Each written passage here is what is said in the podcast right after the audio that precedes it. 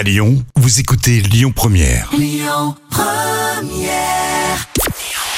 Bonjour à tous, on débute avec les audiences télé d'hier. TF1 est arrivé en tête avec le lancement de Prométhée, 3,50 millions de téléspectateurs, soit 19% de part d'audience. France 3 suit avec le policier Meurtre en Haute-Savoie, 2,86 millions de personnes ont regardé.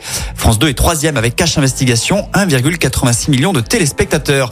Sinon, dans les dernières actus télé, ce dimanche, Canal Plus diffusera un documentaire face à face.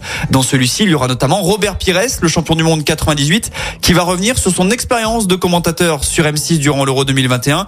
Il a été interrogé cette semaine et de son propre aveu, il en a pris plein la gueule durant cette expérience. Ça ne s'est pas très bien passé, concède-t-il. La presse m'a allumé. Alors de quoi le dégoûter de retourner commenter pour une chaîne? Pas forcément. Ça fait partie du jeu, a expliqué Pires, visiblement beau joueur. Elle, elle a complètement perdu son sang-froid en plein direct. Il s'agit d'Estelle Denis sur RMC Story. Alors elle présente une émission de midi à 15h et avant-hier, on a eu le droit à un clash avec un auditeur sur une question d'une importance capitale. Faut-il supprimer les ronds-points?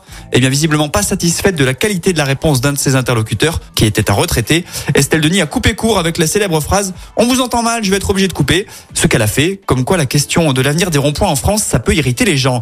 Sinon, qu'est-ce qu'il y a de beau à voir ce soir? Eh bien, sur TF1, de l'humour, avec ce soir, c'est pas le macho. La série policière Capitaine Marlowe sur la 2. Pour France 3, de la science-fiction, La planète des singes, suprématie. Sur France 5, Chauve, la revanche. Et enfin, sur M6, Recherche appartement ou maison. Écoutez votre radio Lyon Première en direct sur l'application Lyon Première, lyonpremière.fr et bien sûr à Lyon sur 90.2 FM et en DAB+. Lyon Première